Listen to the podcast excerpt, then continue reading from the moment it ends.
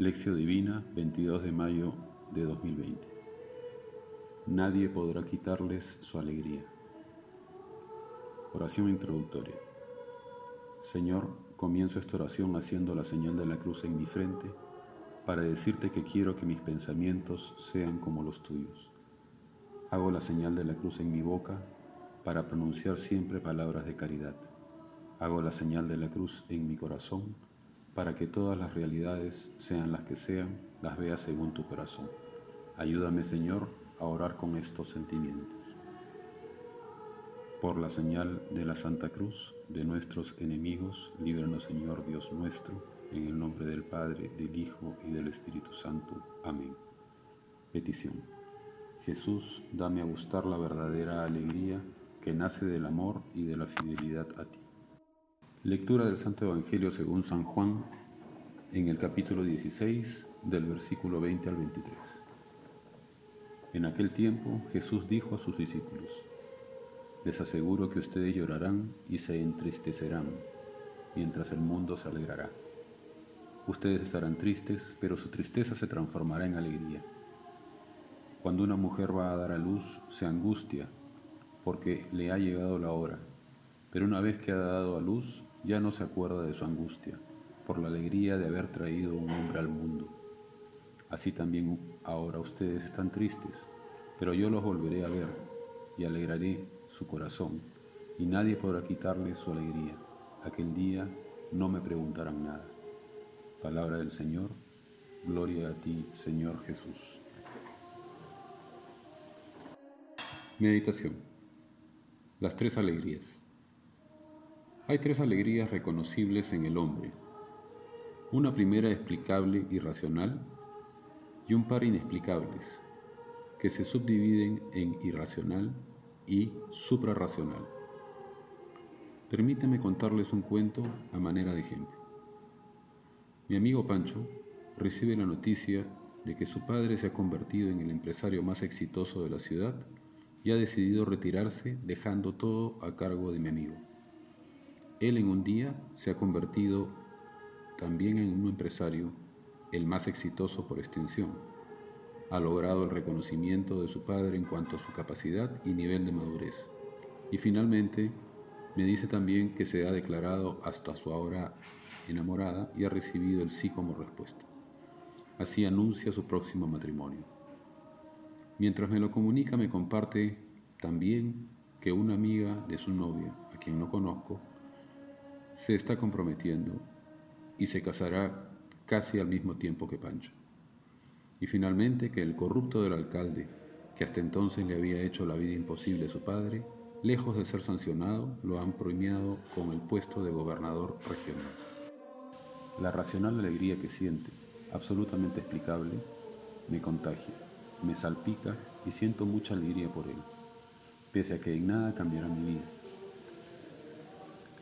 por la amiga de su novia, en cambio, solo recibo la noticia, pero no me causa ninguna sensación, me es indiferente. Finalmente, por el alcalde corrupto, siento un tremendo rechazo por la injusticia cometida. La vida lo premia pese a su mal comportamiento y su alegría me hace sentir rechazo. Tiempo después mi amigo rompe con la novia, se pelea con el padre, deja todo y desaparece.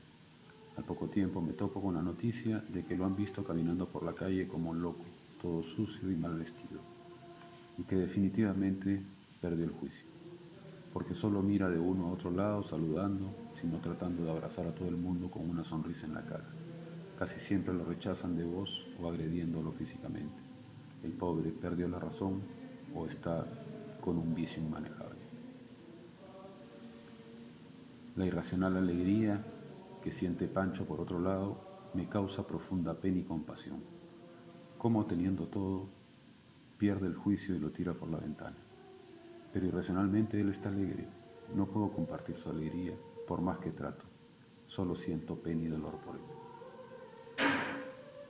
Hoy, algún tiempo después, casi 900 años ya, me entero de que Pancho es conocido en todo el mundo como San Francisco de Asís, el loco de amor. Esa alegría suprarracional que siente ha provocado en mí anhelo y conversión. Creo haber sentido en algún momento algo parecido y desde entonces solo aspiro a poder estar siempre así. He de pedirle entonces al Espíritu Santo que me dé la gracia de abrazar esa alegría que nadie más que yo mismo seré capaz de apartarme de ella.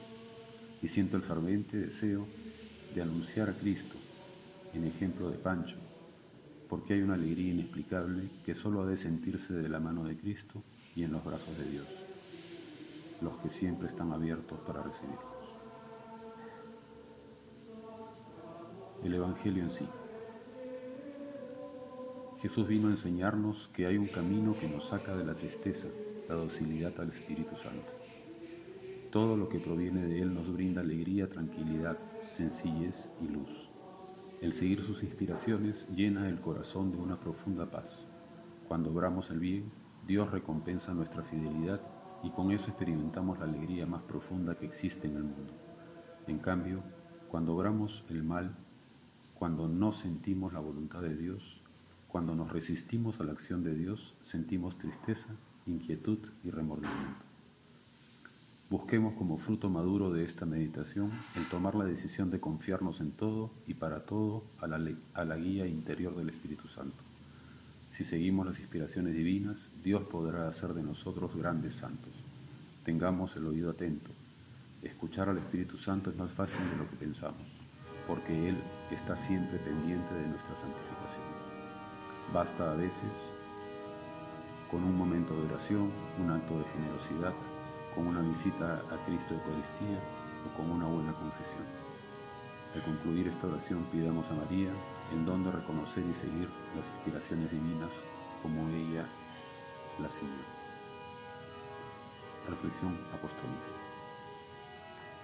Lo único que necesita el mal para triunfar es que los buenos se queden callados o indiferentes ante la situación actual. Si el mundo está viviendo al margen de Cristo, es porque necesita de mucho más apóstoles. Correspondamos a nuestro llamado a ser santos apóstoles de Cristo con generosidad. El Evangelio mundo. Hoy, como saben ustedes, tengo a mi hijo Lucas en la misma ciudad, una alegría racional difícil de medir, por mi propio sentir y por contragio de la suya propia. Sin embargo, Cristo me promete una alegría suprarracional me cuesta mucho retener, pues como agua dejo que se me escurra por mis dedos. Gracias Señor por hacerme recordar hoy que puedo anhelarla y sentirla como cuando entraste en mi corazón. Preguntas para la reflexión. ¿Sigo aspirando a esa alegría que alguna vez sentí? ¿La sigo sintiendo con igual intensidad? ¿Qué hago o dejo de hacer para no estar tan feliz como Pancho en estos días tan complicados?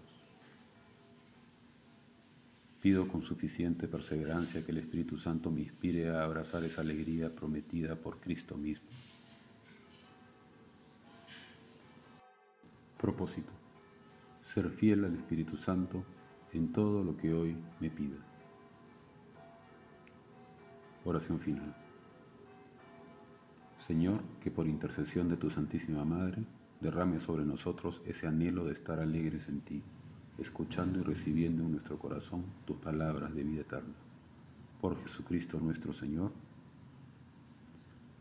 Aquí estoy, Señor, y aquí estaré firme y fiel porque te amo. En el nombre del Padre, del Hijo y del Espíritu Santo. Amén.